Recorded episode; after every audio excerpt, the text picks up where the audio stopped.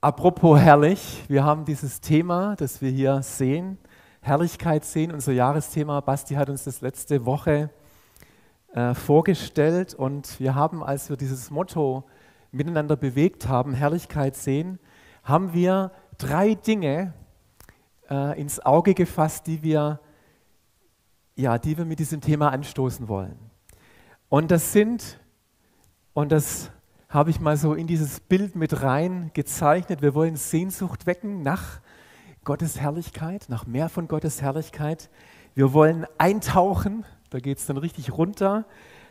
Eintauchen, entdecken und erkennen, was Gottes Herrlichkeit ist. In den nächsten Wochen vor allem am Leben von Jesus.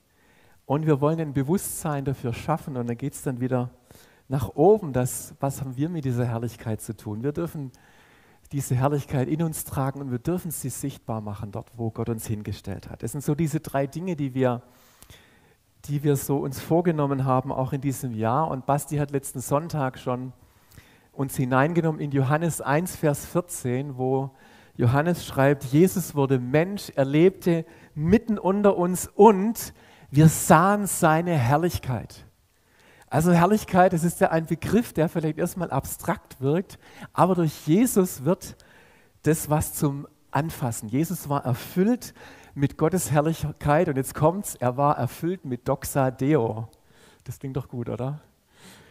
Weil Doxa Deo Herrlichkeit Gottes bedeutet. Und deswegen wollen wir auf Jesus schauen und von ihm lernen. Und ich möchte nochmal beten, dass diese drei Dinge heute Morgen, die ihr heute in diesem Bild hier seht, dass die dass die geschehen. Jesus, wir bringen dir heute Morgen unsere Sehnsucht nach mehr von dir.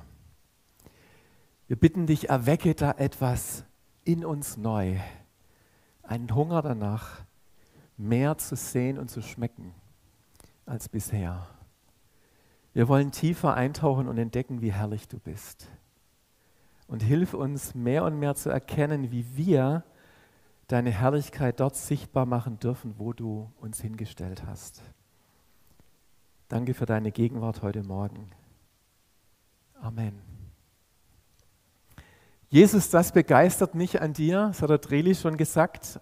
Heute und in den kommenden vier Sonntagen wollen wir fünf Ereignisse, Begegnungen, herrliche Begegnungen, die Jesus mit Menschen hatte, genauer betrachten. Ich darf heute den Anfang machen mit der Hochzeitsgeschichte in Johannes 2, die Hochzeit von Kana. Und ich dachte, ich weiß nicht, wann du das letzte Mal auf eine Hochzeit eingeladen warst, vor allem auf einer, wo man sich völlig frei bewegen konnte, ohne Abstand. Man durfte sich umarmen, man durfte tanzen, alles Mögliche. Und ich dachte, das ist doch schön, dass wir mal diesen Gedanken ein bisschen freien Lauf lassen, um uns ein bisschen abzulenken, uns uns zumindest gedanklich daran zu freuen und uns natürlich auch hineinzuversetzen in die Hochzeit von Kana und wie es damals gewesen ist. Und die allermeisten von euch haben ja schon wahrscheinlich einige Hochzeiten miterlebt. Bei mir waren da neben den schönen Erinnerungen, habe ich mich erinnert auch an so manches Problem, das dort aufgetaucht ist. Und es fing in meiner Erinnerung an mit unserer eigenen Hochzeit, das war vor fast 28 Jahren. Da hatten einige unserer Hochzeitsgäste ein Problem.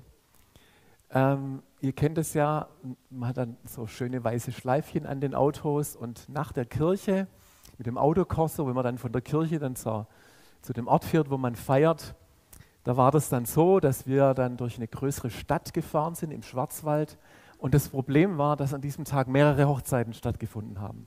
Das heißt, diese Autoschlangen haben sich irgendwie vermischt ineinander und natürlich sind einige von unseren Hochzeitsgästen dann halt irgendwo jemand nachgefahren, der auch so ein Schleifchen am Auto hatte und Hub und Dröhn und so weiter und so fort. Und dann waren die dann irgendwann mal dort, wo die Hochzeit äh, war und haben dann gesagt, komisch, wir kennen da gar niemand.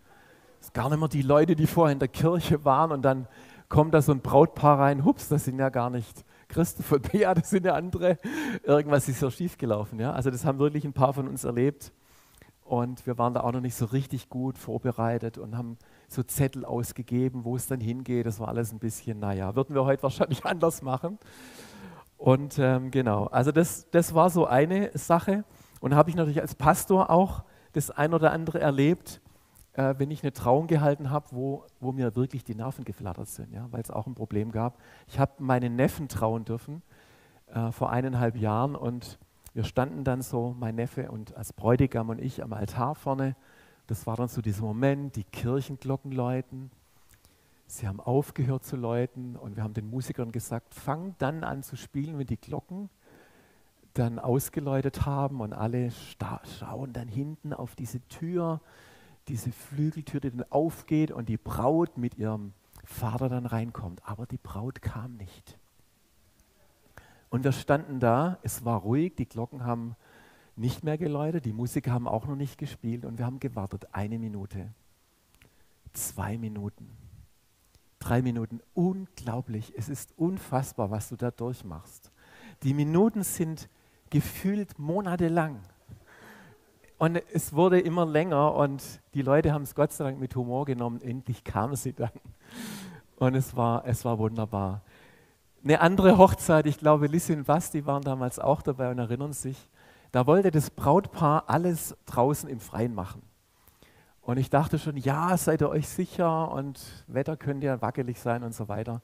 Dann haben wir das alles draußen gemacht. Der Kuchen und der Kaffee standen da unter so einer Zeltplane. Und äh, im während dem Gottesdienst hat sich der Himmel schon zusammengezogen.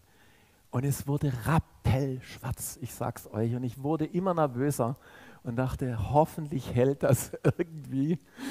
Und ähm, ich werde nie vergessen, als dann, als ich den Abschlusssegen gesprochen habe und das Amen gesprochen habe, kurze Zeit später hat es wie aus Kübeln begonnen zu gießen. Und dieses, diese Zeltdecke, da ist dann das Wasser, da war der Kuchen drunter, das Wasser schoss dann aus allen, allen Seiten drunter. Also das waren auch, das waren auch große Herausforderungen. Aber wisst ihr, was diese Geschichten gemeinsam haben? Sie sind alle gut ausgegangen. So auch unsere Geschichte. Wo wir jetzt anschauen, Hochzeit von Kanada gab es nämlich auch Houston, wir haben ein Problem, ein großes Problem. Der Wein war ausgegangen. Und wenn ihr euch vorstellt, eine orientalische Hochzeit in Kana in Galiläa, dass der Wein ausgeht, das geht eigentlich gar nicht. Es ist ein No-Go auf so einer Hochzeit. Wir waren mal auf einer polnisch-russischen Hochzeit eingeladen. Unvorstellbar, wenn da der Wodka ausgehen würde. Ja. Aber dort war der Wein ausgegangen. Bei uns Schwaben kann das vielleicht mal passieren, weil wir vielleicht zu knapp kalkulieren in unserer Sparsamkeit.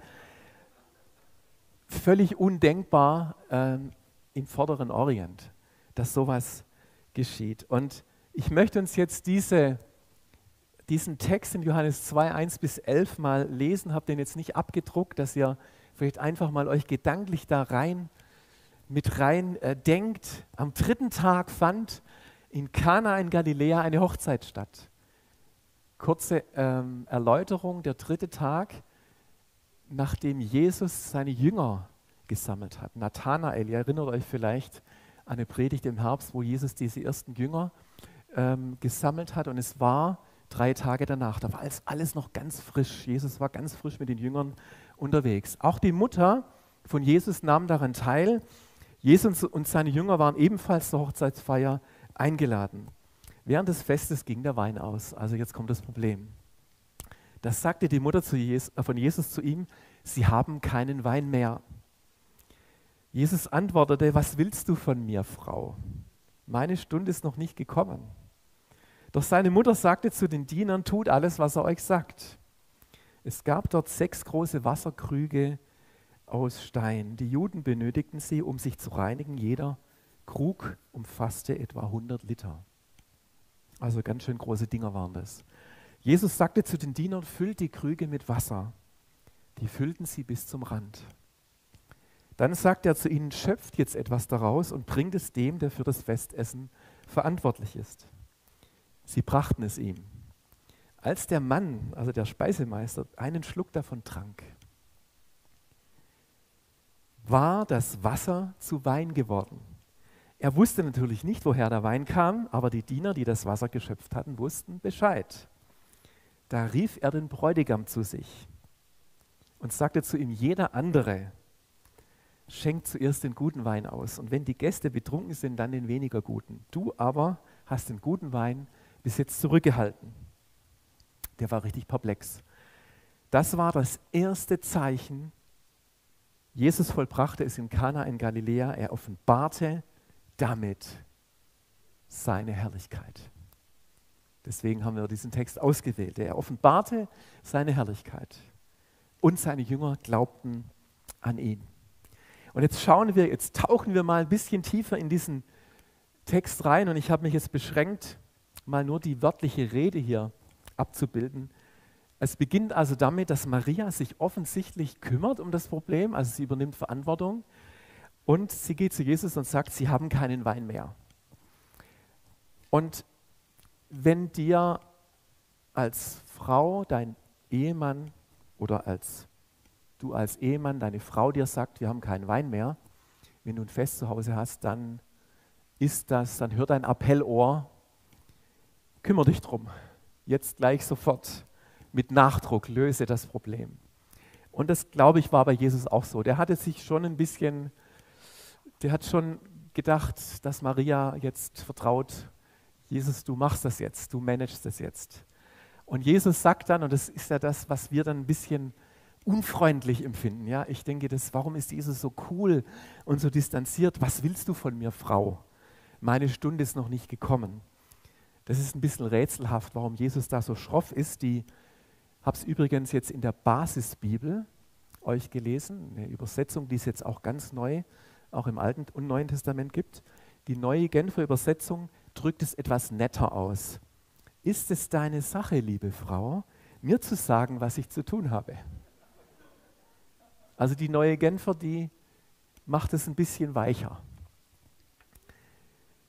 Was mich aber vor allem interessiert hat, war die Frage, was meinte Jesus damit, wenn er sagt, meine Zeit ist noch nicht gekommen? Rätselhaft. Denn ich dachte, wenn er das jetzt auf das Wunder bezieht oder wenn Jesus meint, es ist noch keine Zeit, jetzt irgendein Wunder zu tun, irgendwelche übernatürlichen Dinge zu tun, er hat es ja dann getan dann hätte er es ja nicht gesagt. Was kann Jesus sonst damit meinen? Und wenn wir jetzt reingehen in das Johannesevangelium und weiterlesen, Kapitel weiterlesen, dann finden wir interessanterweise an zwei weiteren Stellen diese Aussage nochmal, dass Jesus sagt, meine Zeit ist noch nicht gekommen. In Johannes 7, mach mal einen kurzen Sprung, da sind es die Brüder Jesus, also nicht seine Mutter, sondern die Brüder, die ihn drängen, Jesus, jetzt ist Laubhüttenfest in Jerusalem, geh doch mit uns dorthin und zeig dich den Leuten und tu Zeichen und Wunder und so weiter. Und Jesus sagt auch da, meine Zeit ist noch nicht da, meine Stunde ist noch nicht gekommen. Und dann ging er, das ist auch wieder komisch, er ging dann trotzdem dorthin, nach Jerusalem aufs Laubhüttenfest. Und dann heißt es in Johannes 7, Vers 30, niemand legte seine Hand an ihn. Also die wollten den dann schon ergreifen weil niemand legte seine Hand an ihn, weil seine Stunde, seine Zeit noch nicht gekommen war. Ungefähr drei Tage bevor Jesus gekreuzigt wurde, sagte er im Tempel, es ist die Stunde gekommen, in der der Menschensohn verherrlicht wird. Und jetzt wissen wir besser, was Jesus meint mit meine Zeit ist noch nicht gekommen. Er meint die Zeit und die Stunde, wo er am Kreuz für uns sterben würde, sein Blut vergießen würde und uns von allem reinigen würde, was uns von Gott trennt. Das konnte ja kein Mensch wissen auf der Hochzeit von Kana, dass Jesus das meinte. Wir haben es dann ein bisschen besser, wir können das ein bisschen erforschen und deswegen finde ich es so stark, dass Maria, die wahrscheinlich auch gedacht hat, was, wie meine Zeit ist nicht gekommen, was meint er jetzt? Dass sie trotzdem vertraut und sagt, zu den Dienern, tut alles, was er euch sagt. Und Maria bringt dann dieses Wunder in Bewegung, das jetzt geschieht. Und bevor wir uns dieses, dieses Zeichen jetzt genauer anschauen, wollen wir mal einen Sprung in Vers 11 machen. Da heißt es, das war das erste Zeichen. Jesus vollbrachte es in Kana in Galiläa. Er offenbarte, wie ich vorher gesagt habe, seine Herrlichkeit. Es geschehen also noch Zeichen und Wunder. Wenn wir heutzutage, vielleicht habt ihr das auch schon mal gesagt, es geschehen noch Zeichen und Wunder, wenn wir das heute sagen, meinen wir manchmal so kleine Dinge des Alltags, manche Überraschungen. Also zum Beispiel, das Telefon klingelt und ein Freund von dir ruft an nach ewig langer Zeit und du sagst dann, oh, es geschehen noch Zeichen und Wunder. Du rufst dich mal wieder an. Oder du regst dich auf über die Post, weil du auf ein Paket wartest und die Post ist ja ein bisschen gerade statistisch gesehen langsamer als sonst und dann kommt irgendwann mal der Postbote und bringt dir das, das Paket und es rutscht raus. Aha, es geschehen also noch Zeichen und Wunder. So sagen wir das in der Regel. Ja? Aber die ursprüngliche Bedeutung dieser Redensart ist eine andere. Wir kennen ja Zeichen und Wunder aus dem Alten Testament. Denken wir nur an die zehn Plagen, an das Meer, das sich geteilt hat, das Volk Israel durchgezogen ist. Elia, Elisa, diese ganzen Wunder. Und dann hatte es aber in den Jahrhunderten, bevor Jesus kam, eigentlich ziemlich aufgehört. Es gab keine Zeichen und keine Wunder mehr. Zumindest sind sie uns nicht überliefert. Und jetzt ist noch die Frage, was überhaupt ein Zeichen ist. Und ich habe das ein bisschen genauer angeschaut, was eigentlich ein Zeichen ist, weil ich glaube, es ist wichtig für den ganzen Text zu verstehen, was ein Zeichen ist.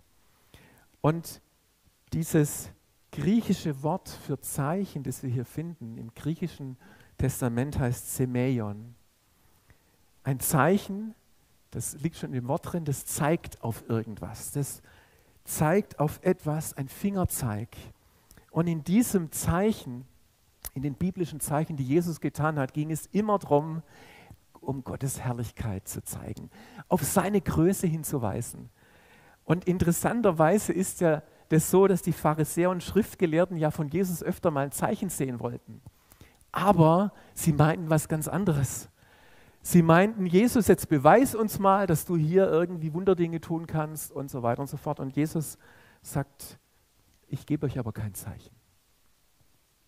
Warum? Weil Jesus nicht ein Zeichen gebraucht hat, um etwas zu beweisen, sondern um mit dem Zeichen zu verweisen. Versteht ihr den Unterschied? Und das ist interessant und ich habe das lange nicht verstanden, warum Jesus dann mal im Evangelium sagt, ihr, ihr Schriftgelehrten und Pharisäer, ihr fordert immer Zeichen, aber ich gebe euch nur ein Zeichen und das ist das Zeichen des Jona. Ich denke, was ist das Zeichen des Jona? Diese drei Tage, die Jona im Bauch dieses Fisches war, sie zeigen voraus, sie weisen voraus, auf darauf hin, dass Jesus sterben würde und nach drei Tagen auferstehen würde. Und das war das einzige Zeichen, das er ihnen gegeben hat. Boah, Gänsehaut. Und ich dachte auch, als Jesus vom Teufel in der Wüste verführt wurde, ich habe als, als Jugendlicher mal gedacht, Mensch Jesus, wenn du Hunger hattest, dann mach doch jetzt mal Brot aus, aus dem Stein. Oder dann stürz dich doch runter von den Sinnen des Tempels. Und du weißt doch, dass Engel dich auffangen. Warum machst du es nicht? Und das wollte der Teufel ja. Und das ist das, und das möchte ich jetzt wirklich sagen, was mich an Jesus begeistert. Er tat nur das, was er seinen Vater tun sah. Er tat nur etwas, womit er verweisen konnte auf seinen Vater, auf diese Güte, auf diese Herrlichkeit. Jesus hat nicht gesagt, ich muss es nicht beweisen, dass ich irgendwie der, der große Macker hier bin und Wunder und Zeichen tun kann. Das ist nicht das Herz von Jesus, sondern alles, was er getan hat, hat immer auf etwas Größeres hingewiesen, auf seinen Vater im Himmel. Es geht also nicht um einen Machtbeweis, sondern um damit Gott die Ehre zu geben. Und das ist auch der Kontext jedes Wunders und auch für das Zeichen bei der Hochzeit von Kana. Und als der Speisemeister diesen Wein kostete, den der Bräutigam scheinbar zurückgehalten hatte, der hat ja auch keine, die haben ja beide null Ahnung gehabt, ja. Also weder der Speisemeister hatte eine Ahnung, der Bräutigam hat wahrscheinlich gesagt, ja, toll, ja super. War mir selber nicht so richtig klar. Die, die wussten ja nichts, die waren überrascht und das war ja ein super guter Wein und wir haben vorher gehört, sechs große Wasserkrüge, 100 Liter, ein 600 Liter Fässle. Ja? Das war nicht nur eine kleine Menge, das waren Überfluss. Das waren Unmengen. Und das hat zwei Dimensionen, dieses Wunder. Das eine ist, und das finde ich wunderbar, die Gäste auf der Hochzeit von Kana konnten feiern. Die haben ja nicht nur einen Tag gefeiert wie wir, sondern eine ganze Woche. Und ich denke, dass Jesus uns damit zeigt, er ist ja nicht irgendein Festverderber, sondern gerade Jesus liebt es zu feiern. Und wenn ich mal ganz ehrlich bin, ich würde jetzt mich gerne mal reinbeamen in die Hochzeit von Kana. Und vielleicht hat Jesus einfach mitgetanzt, ja, vielleicht hat er sich gefreut. Ich glaube, dass es uns zeigt, dort wo Jesus ist, ist Freude und Freiheit. Und das ist das eine, das ist die eine Dimension, dass Jesus den Menschen Freude bereitet hat. Und alles, was Jesus getan hat, jedes Wunder, jedes Zeichen, das hat Menschen Freude bereitet, das hat Menschen geholfen, das hat Menschen geheilt. Menschen haben davon unmittelbar profitiert. Aber das ist nur die eine Dimension. In erster Linie war es ein Zeichen, das Jesus getan hat. Mit dieser Verwandlung von Wasser in Wein hat Jesus etwas gezeigt. Er demonstriert etwas mit diesen Wasserkrügen, die die Juden gebraucht haben, um sich zu reinigen und zu waschen, weil das in den Gesetzesvorschriften vorgeschrieben war, zeigt Jesus etwas, so wie das jetzt ist, wird es nicht bleiben. Es kommt etwas völlig Neues.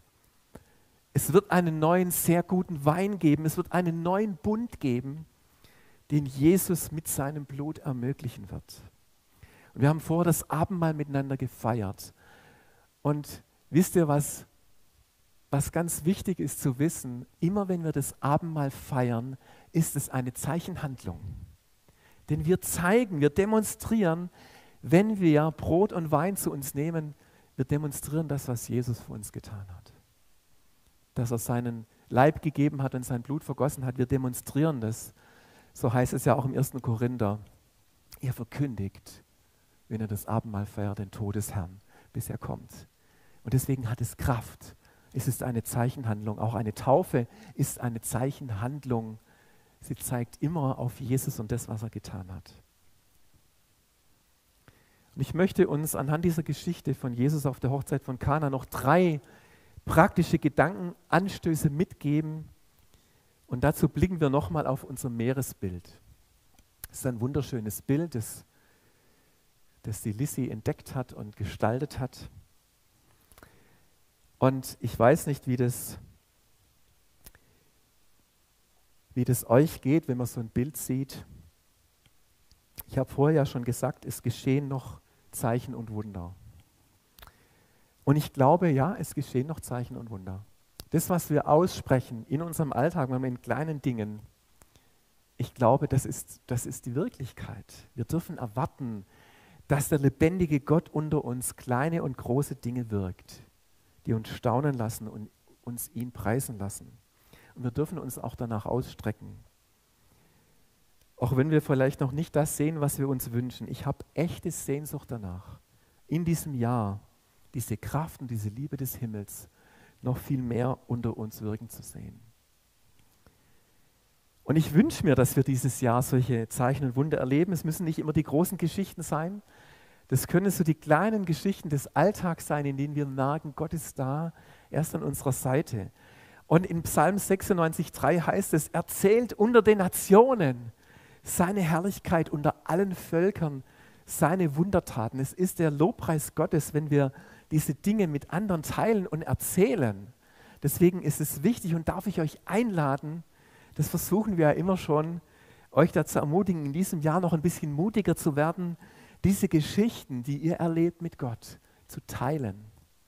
Es kann auch mal in einem Gottesdienst sein. Das kann sein, dass du das jemand weitergibst. Du, ich habe mit Gott was erlebt und ich brauche einfach jemand, wo ich das loswerde. Und immer wenn du das tust, dann zeigst du damit auf etwas Größeres. Das ist auch wichtig. Lasst uns gegenseitig unsere Sehnsucht, unseren Hunger wecken uns nach Gott und seinem Wirken auszustrecken. Es geschehen noch Zeichen und Wunder, das glaube ich. Das Zweite ist, und jetzt geht es so Richtung Eintauchen und Erkennen. Es gibt noch vieles zu entdecken. Und dieses Meeresbild erinnert mich an Sommerurlaub, vielleicht euch auch, an Schnorcheln. Einmal bin ich mit Bea, das ist schon ganz lange her, mit einem Tauchlehrer mal für so, eine Stunde richtig abgetaucht. Es waren wahrscheinlich so 12 bis 15 Meter runter an so einem Korallenriff. Das war atemberaubend schön. Diese Korallen zu sehen, diese Farben, diese Vielgestaltigkeit und es gibt viel zu entdecken, wenn man tiefer taucht. Und Basti stellte uns letzte Woche dieses Wort aus, aus Habakkuk 2,14 vor und dort finden wir genau dieses Bild, so tief wie das Meer mit Wasser gefüllt ist. Schaut euch dieses Meer an. So wird die Erde mit der Erkenntnis der Herrlichkeit des Herrn erfüllt sein. Boah, das ist ganz schön viel. Das ist tief. Und jetzt müssen wir auf eine Sache achten. Es heißt nicht, so tief wie die Wasser das Meer bedecken, wird die Erde mit der Herrlichkeit erfüllt sein, sondern mit der Erkenntnis der Herrlichkeit.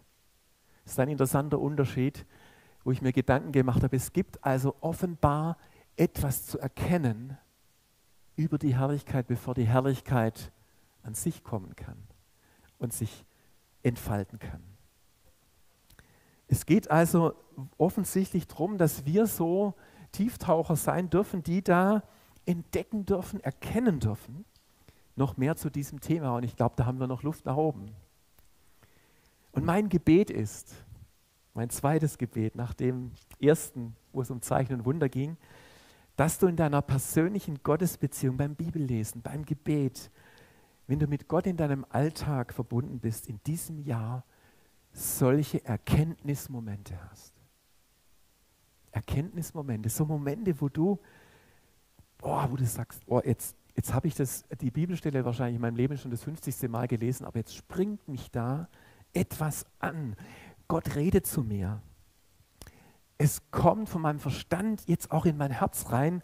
Es berührt mich ganz tief. Der Heilige Geist macht etwas groß und erwarte, dass Gott das tut. Erwarte, dass er dir begegnen möchte. Und halte am besten solche Erkenntnismomente fest und tausche dich mit jemand anders darüber aus, was dir klar geworden ist. Natürlich toll, wenn man in der Gemeinschaftsgruppe ist und sich auch über solche Dinge austauschen kann. Ich möchte es erwarten und glauben, dass wir solche Erkenntnismomente haben. Bei mir ist es manchmal so, dass ich, also weil wir gerade von Wasser reden, es ist irgendwie komisch, aber immer wenn ich dusche, dann kriege ich gute Erkenntnismomente. da habe ich irgendwie gute Ideen. Also mit dem Wasser hat es irgendwas auf sich. Vielleicht hast du andere Momente, wo du, wo es dir leicht fällt, inspiriert zu werden. Und das dritte,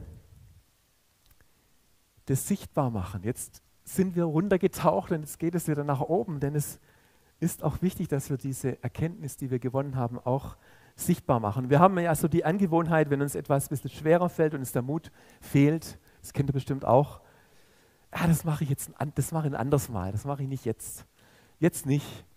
Also so wie Jesus, der hat ja auch gesagt, meine Zeit ist noch nicht gekommen.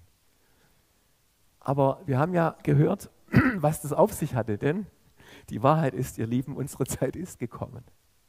Seit Pfingsten ist schon unsere Zeit gekommen. Es ist unsere Zeit, Herrlichkeit sichtbar zu machen. Wir müssen da nicht mehr drauf warten. Jetzt ist Zeit. Jetzt hat uns Jesus die Realität des Himmels durch den Heiligen Geist anvertraut. Und lasst uns Mut haben und bereit sein, uns von Gott in unserem Alltag gebrauchen zu lassen. Und noch eine kleine Hochzeitsgeschichte zum Schluss, weil wir es ja von der Hochzeit haben. Bea und ich haben über fünf Jahre lang getanzt. Also wir waren in so einem Tanzkreis, haben diese fünf lateinamerikanischen und fünf klassischen Tänze gelernt. Und das haben wir richtig äh, mit großer Freude gemacht. Und das ist schon ein bisschen her und das ist so ein, so ein Jammer, dass man die Schritte wieder verlernt. Und wir freuen uns deswegen, wenn mal wieder eine Hochzeit kommt und man kann das dann wieder, dass wir mal wieder tanzen können. Und das Tanzlehrerpaar, die waren damals noch nicht verheiratet. Wir hatten eine Zeit lang sie und eine Zeit lang ihn und so weiter und so fort. Und irgendwann hat er mich mal nach so einem Tanzabend auf die Seite genommen, du bist doch Pastor, könntest du uns trauen? Und ich dachte, wow, super. Und dann habe ich ein Traugespräch mit ihnen geführt. Und die waren jetzt, würde ich mal sagen, ein bisschen kirchendistanzierter als wir. Und dann habe ich gefragt, könnt ihr vielleicht so Habt ihr so eine Idee, was ihr vielleicht so von Trauvers aus der Bibel nehmen könntet für eure Hochzeit? Und die haben sich so angeguckt und sagten, hm, was, wie Trauvers, Bibel? Das ist nicht so unsere Baustelle, Bibel. Wir haben es nicht so sehr mit Bibel und Kirche. Egal. Ich habe dann bei der Traupredigt über das Lied von den Beatles gepredigt, All You Need is Love. Und es kam dann diese wunderbare Gelegenheit. In der Kirche, lauter Leute waren da, die Jesus nicht kennen. Und so einen Moment liebe ich total. Zu sagen, all you need is love. Und Gott hat uns so sehr geliebt. Und das ist Johannes Evangelium. Und das ist das Zeichen, um das es die ganze Zeit ging. Dass er seinen einzigen Sohn gab um Himmel und Erde miteinander zu verbinden und zu versöhnen. Das ist Herrlichkeit. Das ist Herrlichkeit und das begeistert mich an Jesus, dass er das getragen hat. Das ist ganz schön ein Gewicht, dass er das getragen hat und dass er jetzt nicht ein auf Zampano hier irgendwie gemacht hat, schaut mal, wie toll ich bin, sondern er hat es getragen und er hat sich gebrauchen lassen. Er hat es getan, was er den Vater tun sah. Er hat es getan, was der Vater ihm aufs Herz gelegt hat und er hat uns deswegen seine Herrlichkeit offenbart. Welche Gelegenheit hat er für dich vorbereitet in der kommenden Woche? Und ich habe auf dem Herzen noch ein Gebet zu sprechen, im Glauben, dass Gott in diesem Jahr, in meinem Leben und in deinem Leben wirklich durch dieses Thema Herrlichkeit etwas zum Schwingen bringt, unsere Sehnsucht weckt, uns unsere Sehnsucht weckt, einzutauchen, zu erkennen und unsere Sehnsucht weckt und unseren Mut auch stark, Dinge sichtbar zu machen. Jesus, danke für dieses Wort, danke für die Hochzeit von Kana, danke für diese Zeichenhandlung die du getan hast. Und danke, dass wir lernen dürfen von dir. Dass du uns alles gegeben hast, was, was der Vater dir gegeben hat. Und so möchte ich einfach auch diese Wahrheit aussprechen heute Morgen, auch in jedes Herz hinein. Es geschehen noch Zeichen und Wunder. Es geschehen noch übernatürliche Dinge, weil, weil Gott hier ist und weil er groß ist und weil er mehr tun kann, als wir uns je vorstellen können. Und Jesus, ich möchte dich nochmal einladen, dass du unseren Sehnsucht, unsere Sehnsucht stärkst, uns einen Hunger gibst, mehr zu entdecken, einzutauchen, tiefer zu tauchen, wie so ein Perlentaucher an den Grund zu gehen und dem nachzuspüren, um was es hier geht. Und dass du uns durch die Kraft des Heiligen Geistes auch immer wieder in Situationen unseres Alltags klar machst, Jetzt ist die Zeit. Jetzt ist unsere Zeit. Jetzt ist deine Zeit, auch diese Herrlichkeit Gottes sichtbar zu machen. Und da bete ich um Gnade und um wunderbare Dinge, weil wir es lieben würden. Dürfen wir das so sagen, Jesus? Wir würden es lieben, dich damit groß zu machen. Würden es so lieben, dir damit die Ehre zu geben. Und deswegen dürfen wir dich heute bitten, Jesus, dass wir dass wir da zunehmen dürfen und du in uns größer wirst. Und ich segne dich mit ganz viel Mut und Freude, das anzupacken und in dieses Thema reinzugehen, da reinzuspringen in dieses Meer, einzutauchen und diese Herrlichkeit sichtbar zu machen. Sei gesegnet in Jesu Namen. Amen.